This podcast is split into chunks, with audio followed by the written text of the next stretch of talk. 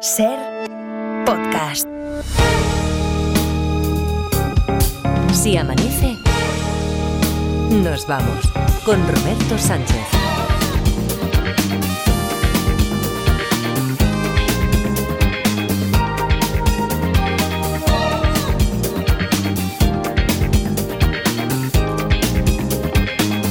Las 5 y 5, 4 y 5 en Canarias, segunda hora de Si Nos Vamos. Cambiamos de escenario, a ver, eh, no, no cambiamos tan radicalmente como antes, que recuerdo que había como un límite entre.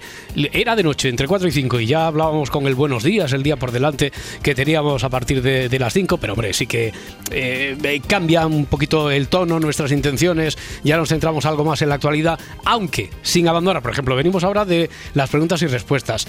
Y al saludar a nuestro amigo metrólogo Luismi Pérez, Luismi, ¿qué tal? Buenos días. Buenos días, gente. Eh, me he acordado, para que tú tenías un asunto, una pregunta, una duda pendiente con, con Luismi, ¿no? Sí, Ah, sí. sí, sí, sí. Y Yo, otra. yo De- tenía una duda con- de la procesionaria. De la procesionaria. Ah, sí. ¿Te, acu- te acuerdas? Hoy, hoy podremos responderle a la parda, Luismi. Hombre, claro. claro vale, vale. Y tú tenías otra. Sí, eh, que cuando nos va a traer Magdalena su No, pero no, pero esa ¿Y a no, Madrid? esa- ¿Y a Madrid? Y a Madrid. Mira, Sí, sí. porque llevaba yo mm, tres baúles, más que la Piquer. Si no me quedé yo con las...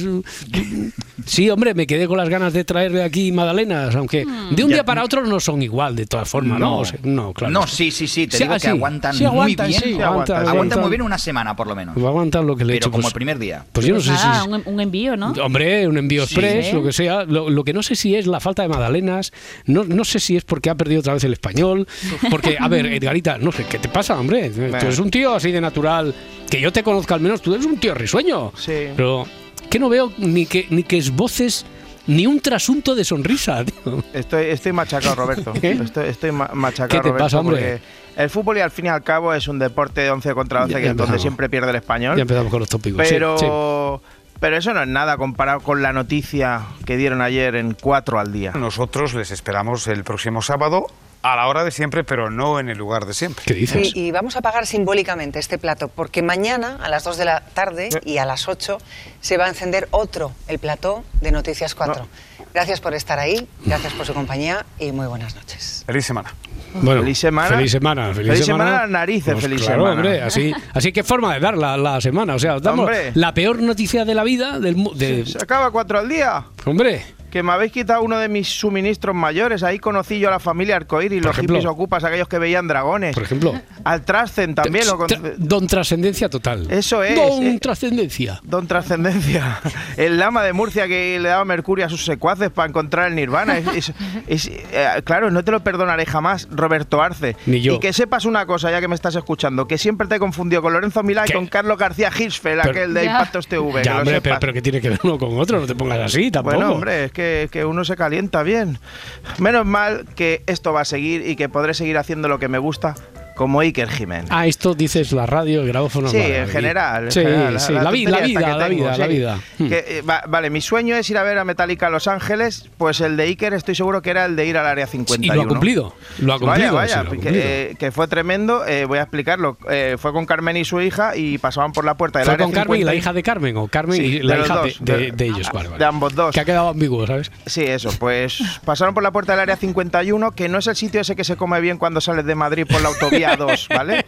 Es, es el lugar más secreto del mundo. Ay. Te os presente, ¿no? Sí. Ponte en situación, Roberto. Está Iker, la family, Carmen, la hija. Carmen, eh, la hija. De ambos. eh, la hija Carmen, de- que es de- la hija de Carmen de la otra hija. Sí, Está dentro del todos, coche. toda la familia ahí. Están todos. Y, y luego también está el señor que los lleva, que le va explicando. Aquí tenemos el acceso, que quizás se puede ver un poquito más hacia adentro. Ahí vemos uno, dos, tres, cuatro, como cinco aviones aproximadamente. hay. Cinco aviones. Estos aviones son eh, los siete, un avión comercial como por ejemplo los de la compañía American, eh, un 737. He escuchado casos de eh, señores que le dicen a su mujer que trabaja reparando televisores y el señor lo que trabaja es ahí dentro con satélites y, y- y cosas, ¿no? Mm, fíjense ustedes, el caso del señor que le dice a su mujer que trabaja reparando televisores y en realidad arregla satélites en el área 51 o realiza autopsias a No alienígenas. no te vayas tres pueblos más allá, hombre, Iker. Porque no es por pincharte el globo, no es por aguarte la fiesta, pero que este tipo de cosas sobre el área 51, yo, esto de las autopsias de alienígenas. Yo esto lo cogería con pinzas. Bla, bla, bla, bla, bla, bla, bla. Eso de pincharme el globo no lo dirás por el ovni avistado en Roswell, que Bueno. finalmente resultó ser un globo para espiar a los rusos. Te recuerdo que yo estuve en el área 51 y vi objetos voladores. Bueno, sí, lo hemos oído. Te refieres a, la- a esos aviones comerciales, ¿no? 737, de los que estaba hablando el caballero este del audio. Esos, esos mismos. Esos mismos. Y hay muchas incógnitas al respecto. Por ejemplo, ¿Por qué tienen que pagar por llevar una maleta grande mientras en los autobuses no? E incluso hay señoras que llevan hasta las gallinas. Ah. Nunca lo sabremos. Y en algunos taxis de Zaragoza también, también. también, Pues también. Bueno, bueno, porque a lo, lo sí lo lo pone en una pegatina, nos ha dicho Vane. Eso es, bueno, que no dejes de soñar, a lo mejor sí lo sabremos algún día.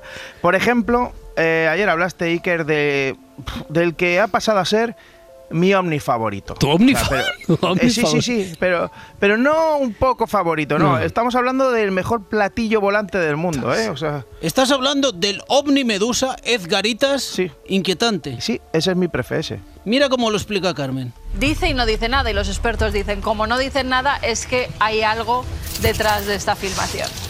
El Departamento de Defensa ha dicho que es un material que puede haber sido filtrado, pero que la autenticidad eh, pues tienen que demostrarla, que se toman en serio el interés público en los fenómenos anómalos no identificados y están comprometidos con la apertura y la rendición de cuentas al pueblo estadounidense. Eso es lo que han dicho. Eso es Pero lo que no resuelven el enigma. No, no, no. No, no pero resuelven eso es lo que el han enigma. dicho, ya no, está. no, no, gracias Carmen. No resuelven el enigma del ovni medusa. No colaboran, no quieren colaborar. No quieren colaborar, Claro. ni tampoco resuelven el enigma, el enigma de la nave Chipirón y el del meteorito Chopito. ¿Qué dices? ¿Se dan cuenta? Siempre nos ocultan, o- nos ocultan, joder, ¿qué me pasa hoy? La verdad. No, no, es que, hombre, ¿Qué te vienes, ahí, que vienes está de la área nervioso? 51 y estás, estás Claro, emocionado. estás claro. tenso, Oye, pero- eh, eh, a mí me encanta eso de como no dicen nada, es que nos ocultan algo, que me, me Sí. recuerda al clásico de, del informador de Telecinco, de programas estos de Sálvame, que decía, Ah. no, yo llamo a la zarzuela. Cuando no me cogen el teléfono es que me quieren ocultar la Claro. información. No quieren hablar, no quieren colaborar. Pues ya. eso, a mí me gusta lo que dice. Se toman en serio el interés público en lo que a la gente, bueno, a lo que a la gente le pirren los ovnis, ¿sabes? Se lo, se lo van a tomar en serio lo- las autoridades.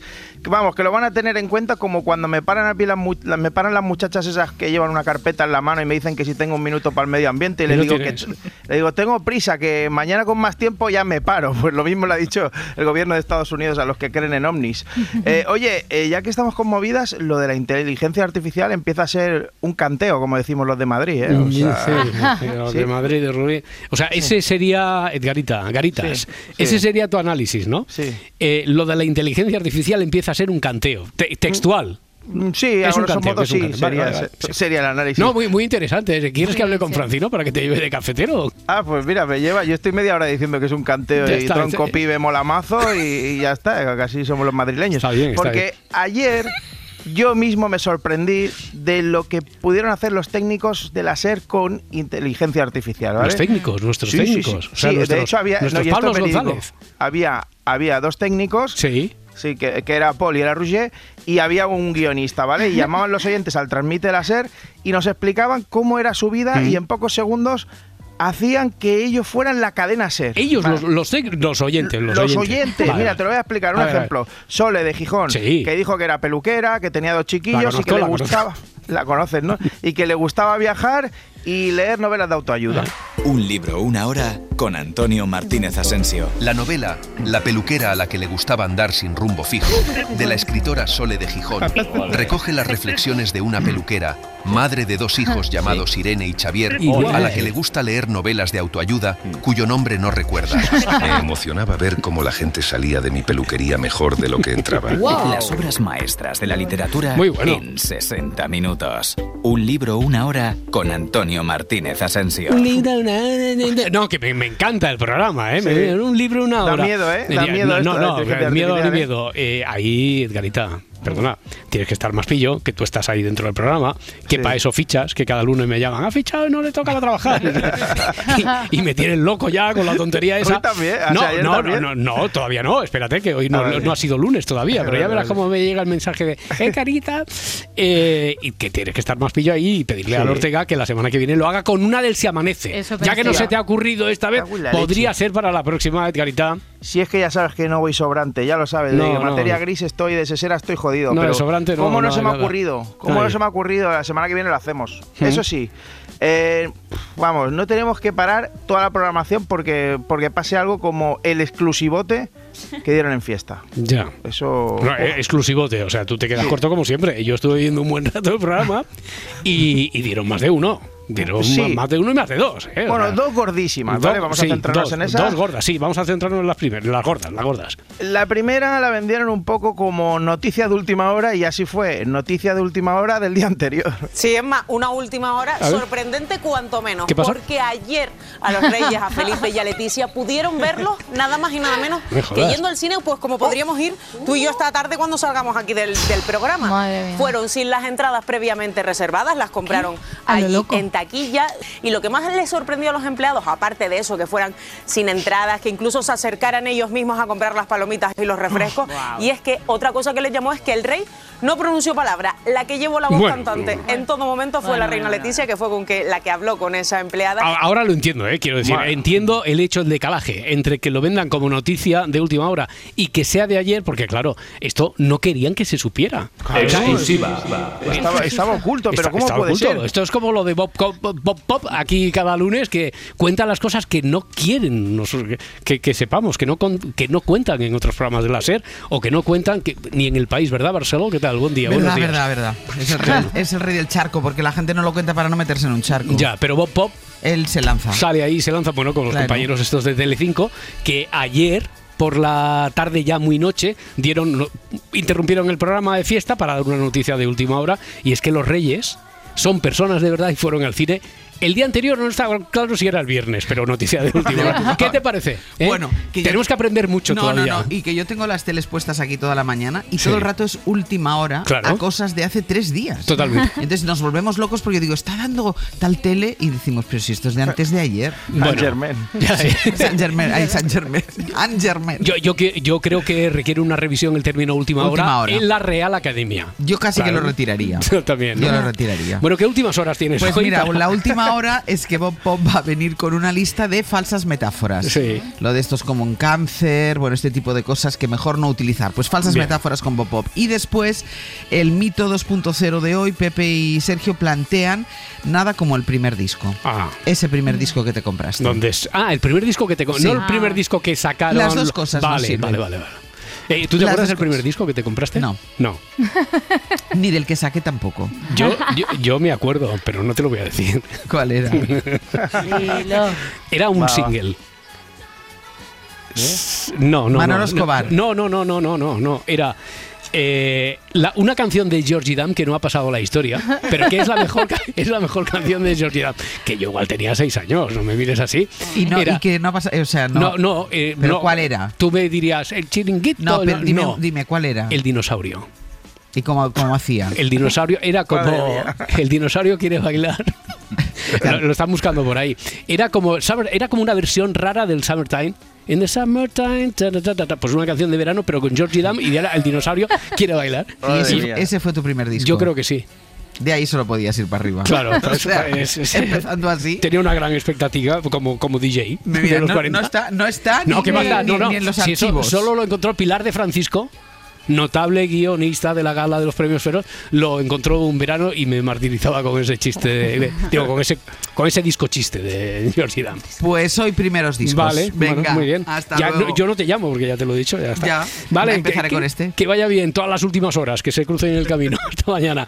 Oye, pero ¿cómo puede ser que los, re- los reyes van al cine entonces como Sí, personas así, de carne y hueso? ¿Qué dices? Y no solo eso, que han, que han ido ellos solos a comprar palomitas, que le han dicho. esto- que por cierto, esto eh, se- se- tenemos la República aquí al lado, ¿eh? esto, esto- esto Hombre, está- esto- esto es muy loco, claro. esto va a caer ya. Claro, yo no ya. recuerdo cuánto es la partida para la Casa Real, pero si van dos veces a la semana y compran palomitas siempre no llegan a marzo, ¿eh? Ya, O ya. sea, esto- Oye, y también decía que se sorprenden, a- ver si esto me lo he apuntado bien, de que Leticia llevara la voz cantante. Pues, eh, pues vamos a ver, a mí no me sorprende nada. Está claro que la que manda en esa casa es, Fe- es Leticia. Felipe pinta menos que don Juan Carlos en una manifestación del PASMA.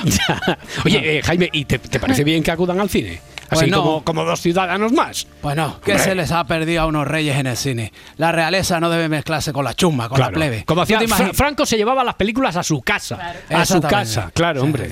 ¿Tú, tú, tú te imaginas que se sientan al lado de un tío que no se ha duchado en tres días? Hombre, por Dios. Con los, repoca- los reposacabezas llenos de caspa de la sesión anterior. Además, don Felipe no cabe en la butaca. Seguro que da con las rodillas en el respaldo. Seguro, seguro. Eh, la cosa siguió con lo de que todos fliparan con lo de con lo de que fueran al cine los reyes y se pusieron en la piel de los dependientes de palomitas. Pero que, digo yo, co- imagínate que yo soy la que está trabajando en el cine y llega Leticia a pedirme palomitas. Pues se las que le tengo que una hacer una más. reverencia.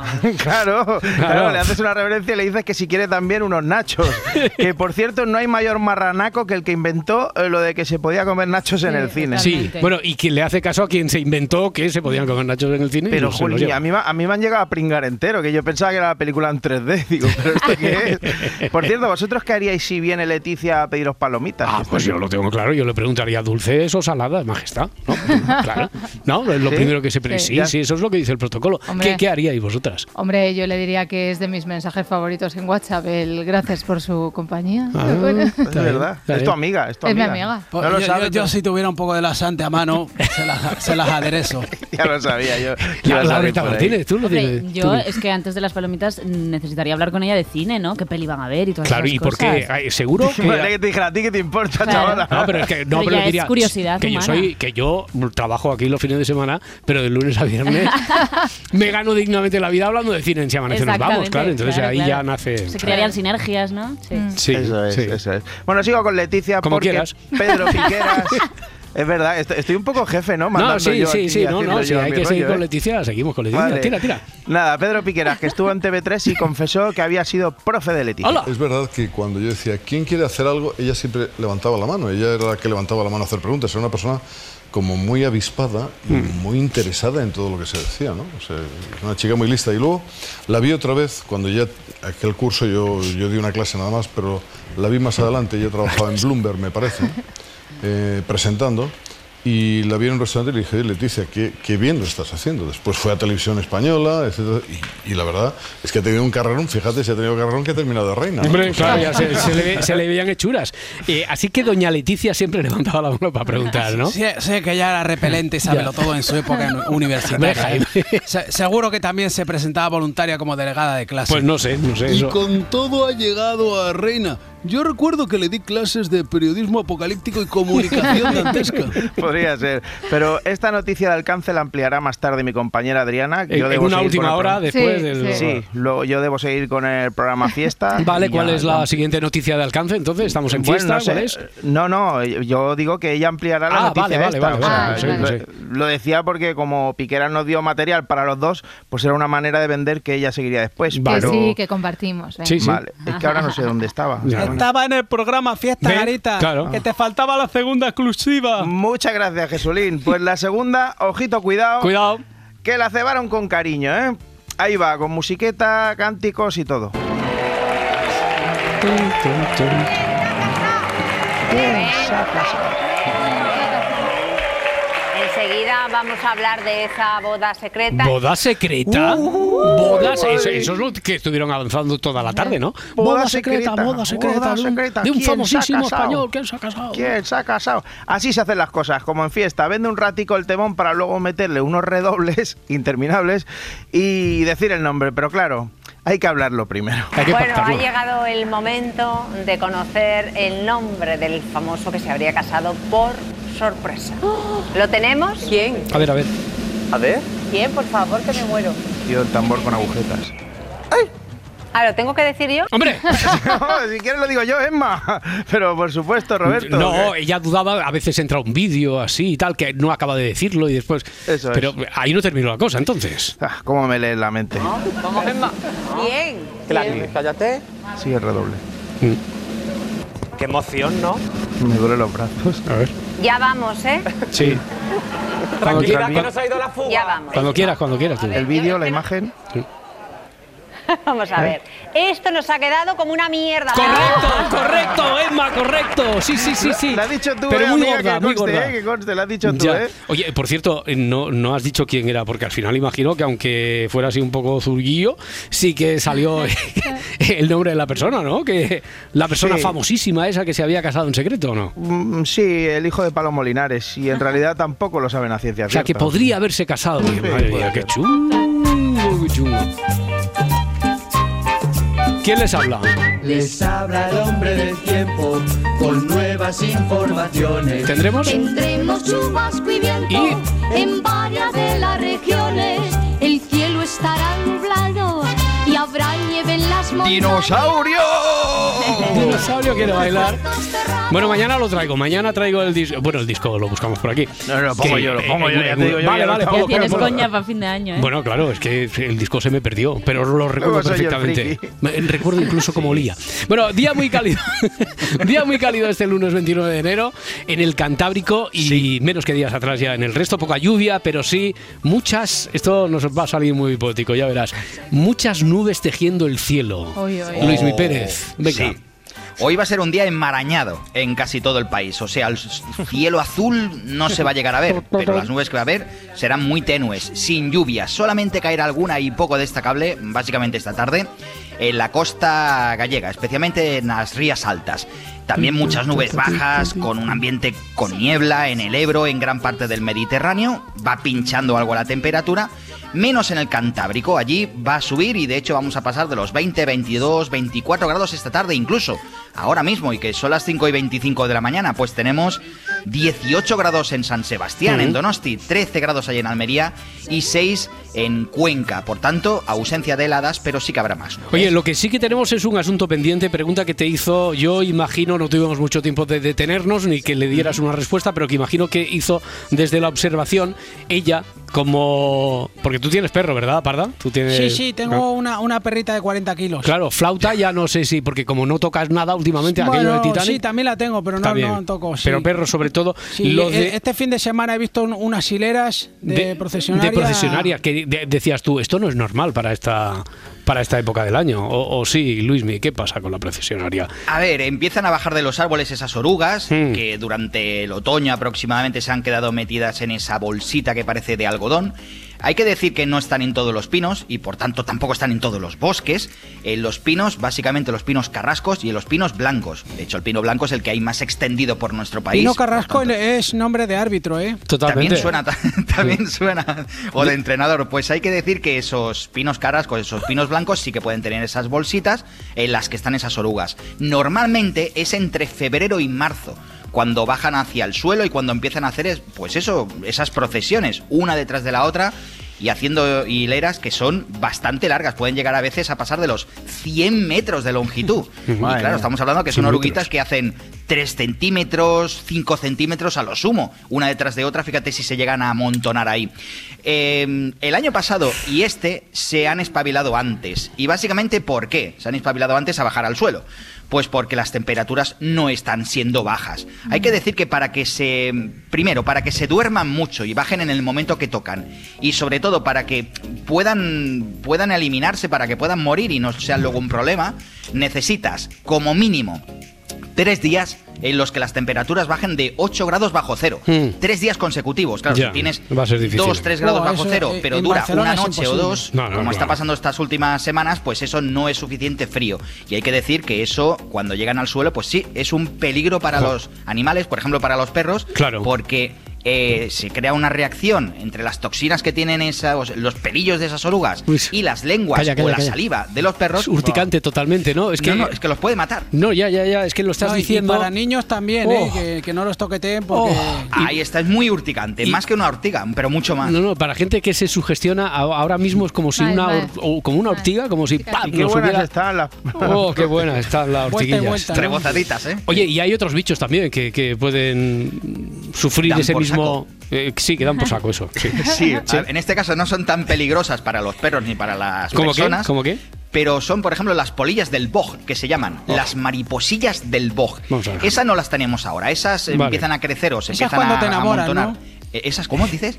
Que cuando te enamoras. Que revolotean por Por aquí ejemplo. en la boca a ver, pues te digo una cosa. Esas polillas, sobre todo ya en, mm, en verano, Mm. principios de otoño. Si hace calor durante la primavera, que parece ser que este año va a pasar otra vez, pues Mm. se desarrolla mucho, mucho a finales de, de- de verano, lo que os decía, Mm. y esas polillas, esas mariposillas, primero, hacen unas nubes brutales de noche, pero se amontonan millones, y luego lo que es más importante, se comen literalmente las plantas como el boj, esos arbustos, y hace que en muchos bosques, sobre todo en el norte de Pues- España, pues quede como si hubiera habido una lluvia radiactiva. Pues nada, muy didáctico, pero irritante, irritante. Sí, eso sí, Eh, sí. ay, eh, mañana hablamos de otra de cosa. Ma- sí, sí, sí, mañana hablamos de algo más agradable. Luis Mi Pérez, un abrazo, Venga. muchas gracias. mañana, Hasta gente. luego, cinco y media ya prácticamente. Es que la actualidad, las cosas estas y- nos atropellan, nos atropella. Bueno, a veces se nos quedan incluso efemérides muy interesantes, como la de la semana pasada, se nos quedó en el tintero.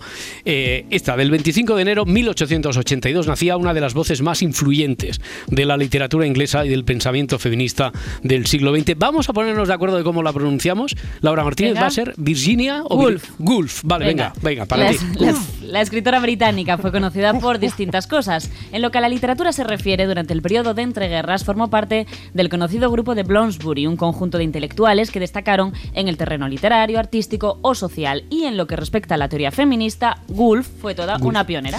Pues con todo este preámbulo ya se pueden imaginar que hoy la cosa va de cine y de literatura. Eso es, pero vamos a seguir con un poquito de contexto que ya sabes, Roberto, que me encanta. El texto que más hemos citado de ella es Una habitación propia, uno de los libros de cabecera para la crítica feminista contemporánea, pero además de este, la escritora también se encargó de señalar en distintos momentos de su vida, en diferentes escritos y conferencias, las dificultades que tuvieron las mujeres para hacerse un hueco en la literatura y salir así del espacio doméstico. Words, English words, full of echoes, memories. Esta, esta que estamos escuchando es la única grabación que se conserva donde se escucha la voz de la escritora. Y es de 1937, una retransmisión de la BBC en el contexto de una charla sobre el poder de las palabras. Tuvo lugar poco a- pocos años antes de su muerte en 1941. Pues ubicada, ubicada ya la protagonista de hoy, vamos a lo nuestro, al cine. Venga, muchas de sus obras se han llevado a la gran pantalla, también se han hecho numerosos documentales sobre su tormentosa vida, pero yo automáticamente, pues al pensar en ella, la relaciono, su nombre lo relaciono con esta maravilla. ¿Quién teme a Virginia Woolf? Ganaste el premio hace años, Marta. Tratándose de vicios, has ganado todos los premios. Ay, no sé cómo no me he divorciado de ti. Basta con que mantengas el equilibrio. Son tus invitados. Tú no existes. Si te mareas y vomitas, Te miro y no te procura veo. no desnudarte. No hay espectáculo más desagradable Un que cero verte a la borracha levantándote Eso es la lo falda. que eres, un cero. La película de Mike Nichols está protagonizada por Elizabeth Taylor, pero para nada adapta ninguna obra de la autora. Aquí, aquí hay trampa, Laura. Venga, no hay adaptación como tal, pero sí un pequeño homenaje. La película se llama así por dos cosas. En primer lugar, por esta canción de Disney. Vale, esta es una canción infantil a la que se hace referencia en la película, pero cambiando el Big Bad Wolf por Virginia Woolf. Además, la historia está protagonizada por esta mujer, Elizabeth Taylor, que es maravillosa, con una vida muy complicada, con, di- complicada, con diferentes trastornos psicológicos que remiten de una forma u otra a la vida real de la escritora, marcada precisamente por episodios depresivos y traumas familiares. Vale, sí, sobre esta idea volveremos más adelante, pero antes, antes nos vamos a una película del año 92, Orlando. La misma persona. Ninguna diferencia.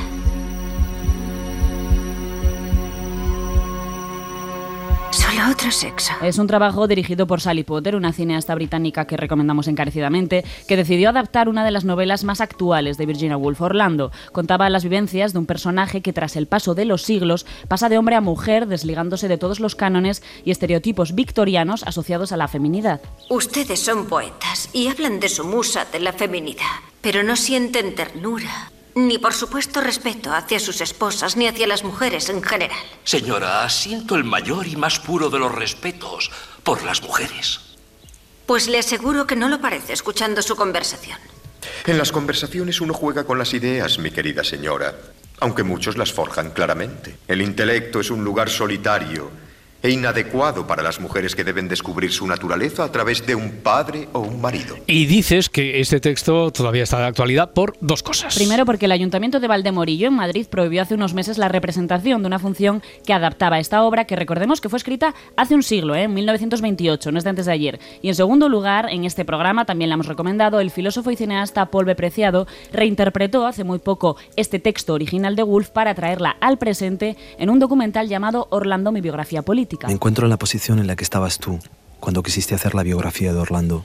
¿Cómo filmar hoy la biografía de una persona trans?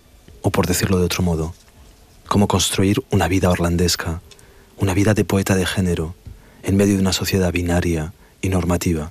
Estoy de acuerdo contigo. La ficción no se opone a la verdad y cada vida individual es una historia colectiva. Bueno, pues sigamos con adaptaciones cinematográficas. Nos vamos a La señora Dalloway de 1997. No te olvides de mi fiesta esta noche, Elizabeth. Quería ayudar a la señorita Killman a clasificar las ropas de la misia. Bien, pero creo que la señorita Killman podrá prescindir de ti por un día. Bueno, os prometo que esta película es del año 97 y no del 40 porque Por el entiendo... sonido, ¿no? Sí, sí, que este Hmm. sonido hayáis podido dudar. La cinta nos adentra un día en la vida de la protagonista, una mujer que recuerda su pasado mientras prepara a la vez una gran fiesta, pero en este transcurso de preparativos, de llegadas de invitados, aparece alguien que nos esperaba. Dice que oye voces tras las paredes del dormitorio y que ve el rostro de una mujer en medio de un elenco. Dice que cometió un crimen horrible, pero por supuesto no ha hecho nada. Luego, luego lo olvida todo y parece feliz otra vez. Del 2002 recordamos Las Horas, protagonizada por Nicole Kidman. Ella además ganó el Oscar a Mejor Actriz gracias a esta película, pero en la pantalla la acompañaron otras dos grandes, Julianne Moore y nuestra adorada Meryl Streep. La señora Dalloway dijo que compraría las flores ella misma. Sally, creo que compraré las flores yo misma. Conocemos la historia de tres mujeres en tres épocas históricas distintas. Una de ellas está ambientada en los años 20, cuando precisamente Virginia Woolf se encuentra escribiendo su gran obra, La, la señora Dalloway, y luchando a la vez contra su locura. Tengo la certeza de estar enloqueciendo otra vez. No podremos soportar otra de estas terribles crisis y sé que esta vez no me recuperaré. Empiezo a oír voces y no puedo concentrarme. Por lo tanto, voy a hacer lo mejor que puedo hacer. Esta escena relata en cierta medida el final de la vida de Woolf, una escritora que, como otras del siglo XX, acabó con su vida de una forma bastante trágica. En todos estos momentos tan complicados y en otras curiosidades de su biografía también se centra el documental A qué temía Virginia Woolf. Who was I then? Adeline Virginia Stephen, the second daughter of Leslie and Julia Stephen, born on the 25th of January 1882. Una vida muy dura, también fascinante y un legado que todavía perdura a día de hoy. Laura, para acabar, ¿dónde podemos ver estas películas? Pues todas las que hemos mencionado hoy están en Filming y en Movistar Plus. Si amanece, nos vamos.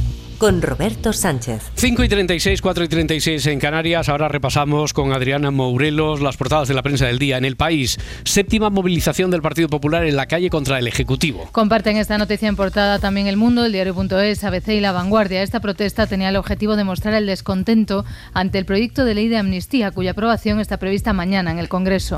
El líder del PP es Alberto Núñez Feijóo. que España no se va a dejar engañar y que España no se vende.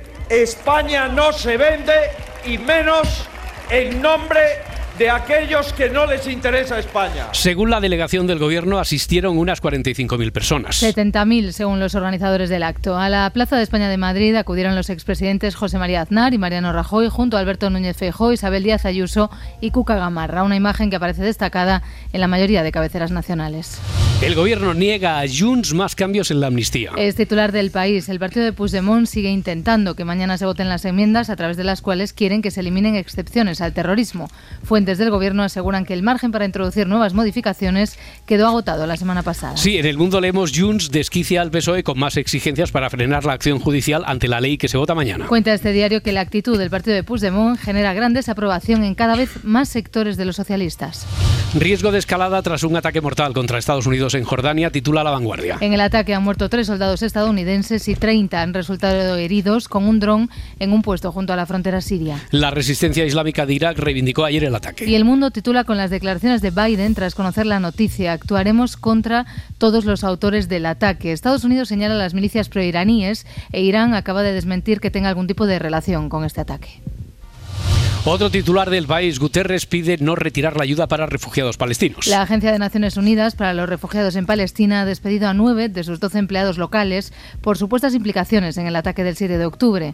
Esto ha supuesto que varios países retiren su ayuda a la agencia, algo que el secretario general de la ONU pide que no hagan.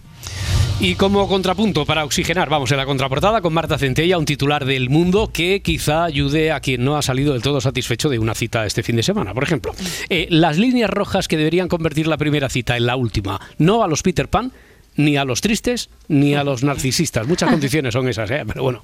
Esta conversación, Roberto, es una que tenemos cada vez más. Las líneas rojas ya son parte de nuestro modo de relacionarnos. Sabemos más lo que no queremos y lo que más que lo que queremos. Ya, pero hay veces que llevamos al extremo, ¿no? Esas, esas líneas rojas. Sí, a veces no lo suficiente. El artículo subtitula, no habla de él, no se, solo habla de él, no se, ha, no se ha molestado en lavarse el pelo, Ya vive con sus padres a los 35. Son señales en la primera cita que te dan pistas de cómo es el otro. Las líneas rojas, pues estamos de acuerdo en que son un avance, todo el mundo ha tenido primeras citas con actitudes que no eran las adecuadas y por suerte hemos aprendido a decir que no a muchas cosas.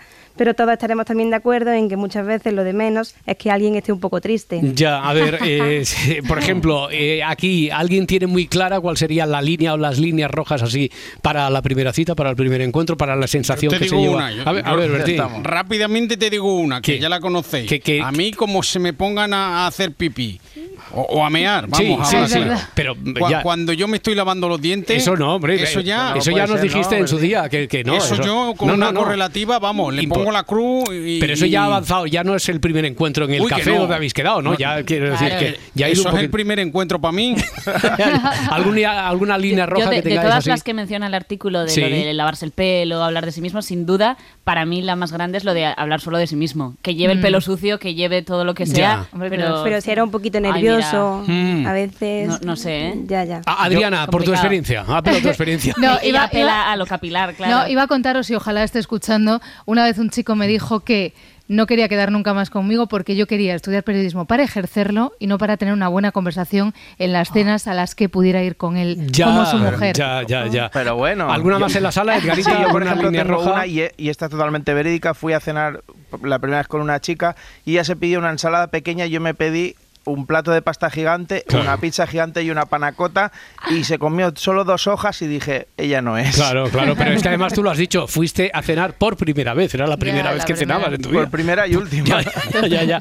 Bueno, eh, querías decirnos con lo que nos estabas contando, Marta, que quizá haya una línea, eh, una delgada línea entre lo que puede ser una señal de alarma y lo que quizá es un poquito exagerado, ¿no? Pues sí, Roberto, poner límites es algo necesario y es bueno pues que no chirríes, eh, todas mis parejas están locas, ni machismo ni feminismo, igualdad, ni de izquierda ni de derecha, hay que ser de centro, pero de ahí a que una red flag sea que una persona pues está un poco triste o sea un poco pesimista, pues bueno, no sé, en el fondo quizá acabamos cayendo en ser algo de eso que el otro pues tiene que evitar. Ya, eh, he notado como cierta como cierta recurrencia, como cierta reiteración de esto lo de las personas tristes o pesimistas. ¿Por algo? Sí, yo soy una defensora de que la felicidad extrema y el optimismo exagerado pues también son una red flag. Hay que tener ganas de vivir, pero no quitársela a la gente.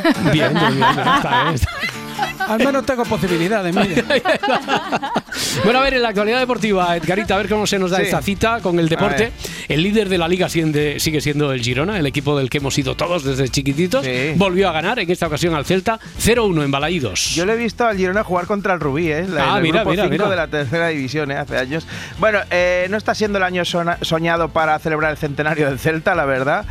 Pero el Girona sigue a lo suyo. Es verdad que, que solo el Marca le dedica la portada entera y titula Pulso por la Liga. Y nada, su entrenadorazo, Michel, empieza a creérselo de verdad. Yo pienso que mm, los tres puntos de hoy, bueno, nos acercan más a Europa, mucho más. Eh, la Real no consiguió los tres puntos, el Barça tampoco. Podemos soñar con Champions dentro de cuatro o cinco jornadas. Yo creo que podremos, podremos ver, eh, bueno, dentro de seis jornadas, Vale. quedando diez, siete. podremos decirlo. Y luego, si una vez que estás en la pelea por la Champions te acercas mucho a, a este Real Madrid, pues eh, podría ser. Poquito a poco, poquito a poco. No, es pa- pa- partido a partido, me Claro, está copiando claro, el discurso. es. Mira, por cierto, eh, el Atleti también va fuerte, ¿no? El Sí, Atleti sí, está- sí, sí, va, va muy fuerte, que, que le enchufaron un 2-0 al Valencia con un partidazo serio de Coque que está volviendo a estar en su prime. En su prime, vale. Es- bueno, ahora mismo, como decías, no te voy a tener en cuenta eso del subprime.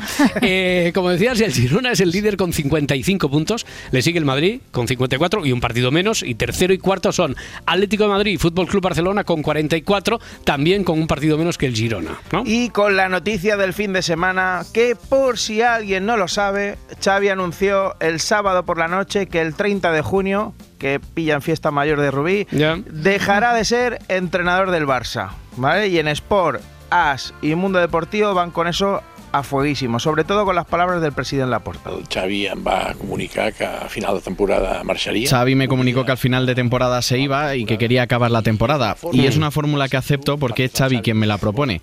Y al final él es una leyenda del barcelonismo, una persona honesta y una persona que ama al Barça. Tengo el convencimiento que podía aceptar porque el compromiso de él era máximo y de todo su staff hasta final de temporada. Ya, ya, ya, ya. Presidente Laporta, buen día, buenos días. Hola, buen ima- día. Imagino que todavía está intentando digerir, asimilando la decisión de Xavi, ¿no? Eh, de alguna manera tengo un disgusto, Roberto. Ya. Anoche solo cené una pizza familiar, no te digo más. De todos modos, Xavi se ha ganado el derecho a decidir porque es una leyenda y debemos respetar su decisión. Ya, Xavi, la decisión de dejar el Barça a final de temporada está. Buen día, bueno, eh, eh, supongo que es firme. ¿no? ¿Está? Sí. Absolutamente. Hombre, igual si suena la flauta y ganamos la Champions, donde dije digo, digo Diego. Ah, mira. No, no, no, no, no. Digo, no, hombre, si se te ve cansado y, y ya me has firmado un documento conforme, mira, lo tengo aquí, conforme renunciabas Está- a cualquier firmado. finiquito. Pero vamos, que si en un futuro muy lejano quieres volver, esta siempre será tu casa. Qué bonitas palabras, presidente. Eh, ¿Has sí, visto, la, Xavi? la verdad es que me ha emocionado. A ver si me estoy precipitando. Igual fue un calentón tonto. calentón, Calentón tonto es lo que tengo yo cuando paso delante de un Dunkin' Donuts y me llevo media tienda. Lo tuyo es sentido común y nosotros te apoyamos al 100%. Siempre nos quedará la liga del año pasado. Bueno, eh, en el Real Madrid parece que la cosa está más calmada después de la victoria eh, en Las Palmas, ¿no? Bueno, sí, jornada de luces y sombras. Yo Ya. quiero decir que el Real Madrid, como club señor que es, se siente muy apenado por la marcha de Xavi Hernández a final de temporada. Nosotros le hubiéramos renovado de por vida. Sí, sí, seguro. Y en segunda división el español volvió a perder y puede que Ramis deje esta semana de ser entrenador del equipo. Veremos cómo evoluciona la cosa. A ver, a ver cómo evoluciona. Hijo, ya nos irás contando que llega por aquí abriéndose paso el segundo grabófono. Viene lleno de política, Morelos. Lleno, llenito. Y empezamos con el presidente del gobierno. Pedro Sánchez, cuando deje de ser presidente, quiere presidir la Real Academia Española. ¿Ah, sí? Sí, seguro. Primera palabra que va a incorporar. Toda esa fachosfera, toda esa fachosfera, pues lo que hace es polarizar, insultar, generar eh, bueno, pues una desconfianza. Desconfianza, Hmm. desconfianza. ¿Qué pasa, gente? ¿Qué pasa? Esto debe ser un nuevo hallazgo científico, ¿no? Ya conocíamos algunas capas de la atmósfera, como la troposfera, la estratosfera o la mesosfera, pero jamás había oído hablar de la fachosfera. Bueno, ni tú ni nadie, Bueno, un es un- poquito, un poquito, pero que lo dijera el presidente Sí, del gobierno. es, sí, sí, es un término que, que ha dicho el presidente Sánchez. Es verdad que lo habíamos leído en Twitter, pero así escuchárselo Sí. al presidente... Sí. Eh, es- ¿A qué mola? ¿A Mola, qué mola, mola. Voy a intentar ponerlo de moda, como eh, lo de PEC. O, o mi hit, la clase media y trabajadora de este país. Bueno, venga, vamos a hablar también de polarización, También. porque sí, uno habla de fachosfera y otra, Isabel Díaz Ayuso, from Plaza de España para el Mundo, define al actual gobierno como dictadura. Pasa en todas las dictaduras y todas, casualmente, son primas hermanas de los que hoy pueblan la Moncloa. Vale, estaban ellos con ganas de darle a la lengua en todos los sentidos, juegos de palabras incluidos y hasta refranes, Pedro. Creo que lo que va a suceder eh, cuando se vean los efectos benéficos de la misma va a ser que muchos de los políticos que hoy se están manifestando en las calles de España eh, harán bueno ese dicho de si te he visto no me acuerdo. Así que cuando se vean los efectos benéficos de la amnistía, se producirá un si te he visto no me acuerdo, ¿no? Presidente? Fíjate que hablo de efectos benéficos, como si fuera un tratamiento. ¿Tú sabes la de propiedades que tiene la amnistía? No. Al principio es cierto que cuesta acostumbrarse, pero cuando le coges el gustillo sienta fenomenal. Yo ya no sé vivir sin ella. Bueno, vale, bueno, efectivamente se estaban manifestando en las calles, lo escuchábamos antes y además alardean de ello. El Partido Popular está a punto de poner mm, tiendas de campaña. Se tarde lo que se tarde, aquí estaremos de pie.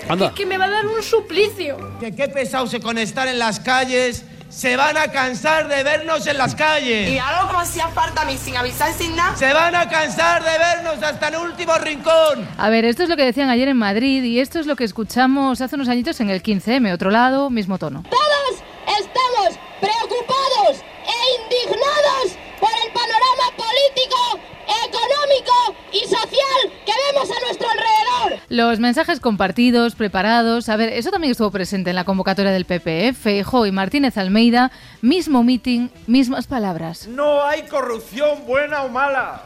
no hay terrorismo bueno o malo. Vale. Y no hay terrorismo bueno o terrorismo malo. Uy, alcalde Almeida, tenía la voz ayer un poquito tomada, ¿eh? Es que el, el sábado estuve en un karaoke haciendo prácticas para cantar mi boda. Es verdad. Joder. Bueno, eh, con esto del terrorismo bueno o malo, que le escuchamos a Feijó, también a Martínez Almeida, bueno, pues en este mismo mes, en dos ocasiones distintas, Cuca Gamarra... No hay terrorismo bueno y terrorismo malo, hay terrorismo. En España hay un terrorismo bueno y malo, que hay un terrorismo light. No, señor Sánchez. Vale, a lo mejor el señor Sánchez también dudó en algún momento si era bueno o malo. Pero sí he de reconocer, antes de los indultos, que sí tenía dudas sobre las decisiones que he ido tomando. Tú te estás quedando conmigo ahora mismo. Eh, porque no tenía certezas, no sabía exactamente cuáles iban a ser los efectos o no de, de decisiones tan comprometidas como esa. No tenía certeza, Sánchez habló en esta entrevista en La Vanguardia de sus dudas, pero también de sus cambios de opinión. Es cierto que eh, efectivamente he cambiado de, de posición respecto a la, a la ley de amnistía.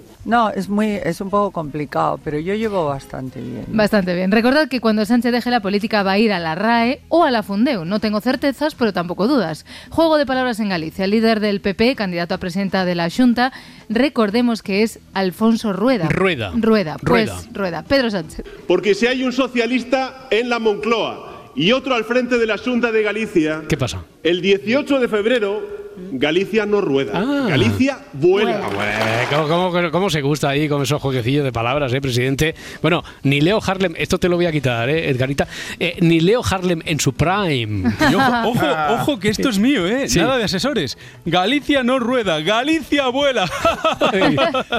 no me extraña que me odien. Es que además de guapo soy ocurrente. Además de este intercambio dialéctico, este fin de semana descubrí una cosa, Roberto. ¿Qué pasa? Que lo de Ferrat, que yo pensaba que eso ya no estaba, que eso estaba pasado de moda, que sigue ahí. Sí. Que de vez en cuando van. Hombre, y, y sobre hay- todo si lo tienen cerca de Plaza España, sí, está. claro, claro. es nada, andar un poquito y ya está. Bueno, pues ayer, por ejemplo, fueron a mantear unos muñecos de Sánchez y de Puigdemont. Le cantaron otra vez lo de colgado de los pies y nada. Sigamos polarizando que es gerundio. Quiero cerrar esto con Ayuso porque ella estaba un poquito más animada y un poquito musical. La gran mayoría de españoles quiere vivir con ganas. Ganas. Tú ganas. Sintiendo que sus esfuerzos merecen la pena. Que la vida es una aventura. Es... Si tú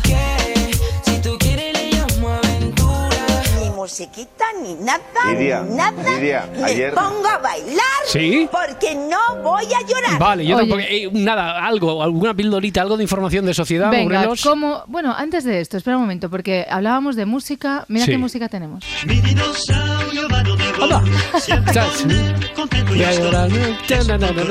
Tiene, buen corazón. Ay, que se la sabe. A ver, a ver, claro. Nunca sabe cómo. Es verdad. Summertime, pero. Eh, el dinosaurio de Esto, Jordi Dan. esto tenía que ser de 1972, 72, 72. Y ni un Grammy ni nada. ¿Eh? El No, no tenía un. Grammy. Bueno, a lo mejor el Bueno, dinosaurio. para crearle algún Grammy cayó. el, el- el dinosaurio se lo fumó, sí. Polo, polo, hombre, que lo, Polo, disfrute, polo, que lo hombre. disfrute España, ya que. Venga, va, el solo de guitarra.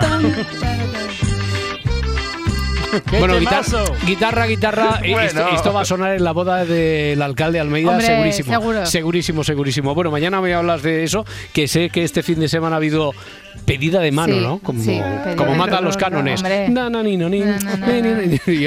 Yo, estaría así con el dinosaurio hasta. Ahora pero Yo la podemos subiría un poco, yo la subiría. un Sube, poco. pero, ¿lo, lo tienes ahí el dinosaurio? No, es que está descansando ya el dinosaurio. No, no, que está ahí. Venga, va, bueno. Que estamos ahí en pleno acordeón Kings. Venga, Jordi, hijo. Esto, esto pasa en la radio, es de Murphy, ¿eh? Sí.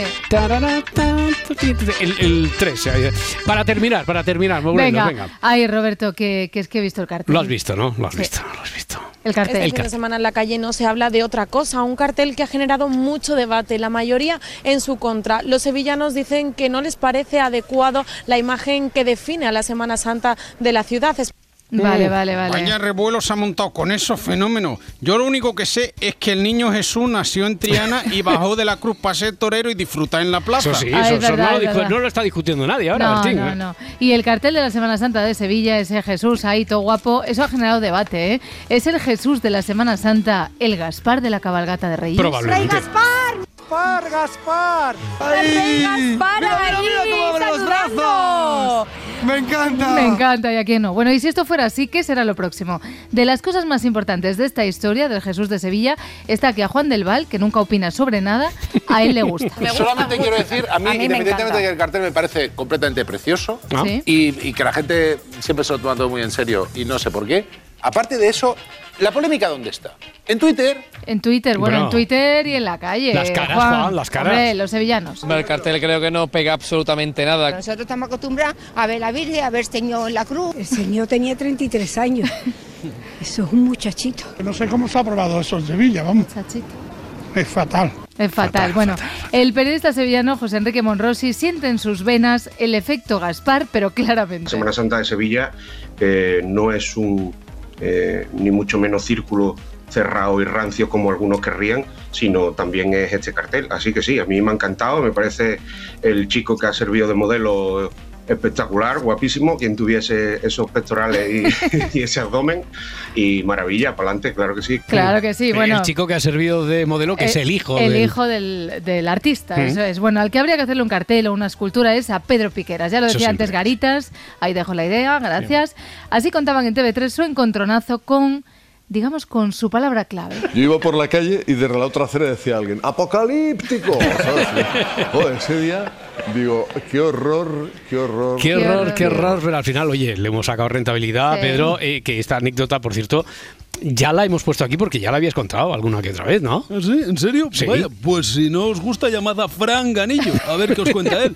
Porque yo además soy cantante, ¿Ah, iba sí? para Kruner y Sí. ya tenía hasta nombre artístico, Apocalíptico 666. Hombre, y contó Piqueras la, la reflexión que fue capaz de hacer con el paso de los años gracias a su jefe. Y, y luego le di un cierto valor a eso. Cuando estaba preocupado, fíjate, yo le dije a Basile, Paolo, me preocupa esto de las imitaciones, porque con esto y tal, digo, es, falso. Dice, sí, pero te ha tocado, dice. Y además, dice, ¿a quién imitan? Al rey, al otro, Ah, a ti. de la moto. No, no es tan grave, tómalo como un, como un premio, ¿no? Empecé a pensarlo y la verdad, creo que sí, es un premio. ¿Por qué? Porque hay mucha gente joven que no ve los informativos. Mucha gente que no ve los informativos ni ve otras cosas, pero, pero sí que ve las redes. Y, y- y mucha gente me conoce por esas historias. Es curioso, y además con mucho cariño, esa es la verdad. O sea que, en el fondo, no tengo que estar tan enfadado por aquello. De hecho, ya no estoy. No, Vale, mira, ya ya no está está. enfadado. Mira, como, como Pedro Sánchez hizo con lo del Exacto. perro Sánchez, ¿no? Claro, que le ya dio no la está vuelta. enfadado, le dio la vuelta, pues ya está. No es Me gusta, llamadme Apocalíptico. bueno apocalíptico. De hecho, no estaba nada enfadado. Vamos, ¿No? como que se puso a cantar al piano a su manera. A ver. And now the end is near, and so I face the final curtain. My friend, I say it clear. Era, era en, A ver, inglés, en- esto, en inglés, ¿no? esto es en inglés, Vale, esto es en vale. inglés, pero es que no solo la cantó en inglés, es que le dio a esta canción en catalán. Vamos a intentar esto, ¿eh? A ver. Ricard. Venga. Mira, ja sé que és molt a prop Està bien, està bien. el meu final. Sé que m'espera, ja ho sé, però no tinc por, per mi serà una altra frontera. No, no le aceleres, no le aceleres. Bueno, pues nada, a su manera. Así parece que, que se quiere despedir del Barça Xavi, ¿no? De alguna manera, soy el Joan Laporta y en este momento tengo un disgusto que no puedo ni hablar, así que deja tu mensaje después de la señal. Presi, Sorona Kuman, ya conozco la decisión de Xavi y si necesitas un entrenador para el año que viene, soy tu hombre. ¿Qué pasa, la portita? Soy Luis Padrique, Lucho. Oye, que yo estoy muy bien en el PSG, pero es que no entiendo un pijo el francés y aquí en París hace mucho frío, así que si quieres que vuelva, igual me lo pienso y te hago el favor. ¿Vale, crack? Ah, bon dia, Presi. Eh, Guardiola. Qué fuerte, qué fuerte lo de Xavi, ¿no? Escolta, que si te interesa, yo por el Barça haría cualquier cosa. Lo llevo en el corazón y estoy dispuesto a hacer un esfuerzo. Si me pagas solo 15 millones limpios al año y fichas tres defensas de 300 millones de euros, firmo mañana mismo. ¿Vale?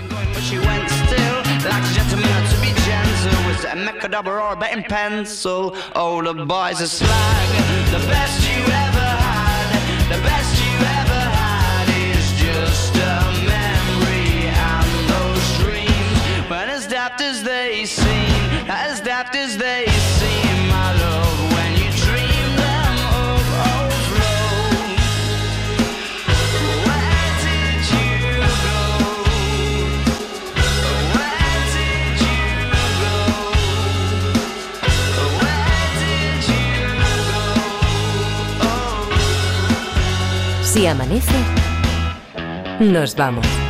Este fin de semana en la calle no se habla de otra cosa, un cartel que ha generado mucho debate. ¡Apocalíptico! No, el cartel creo que no pega absolutamente nada. ¡Qué horror, qué horror, qué horror! El señor tenía 33 años. Eso es un muchachito. Amén, Jesús.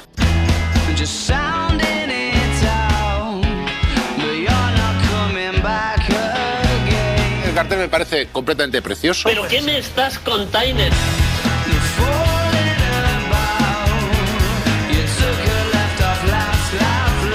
Efectivamente he cambiado de, de posición respecto a la, a la ley de amnistía. Y no sé por qué. Aparte de eso, ¿la polémica dónde está? En Twitter.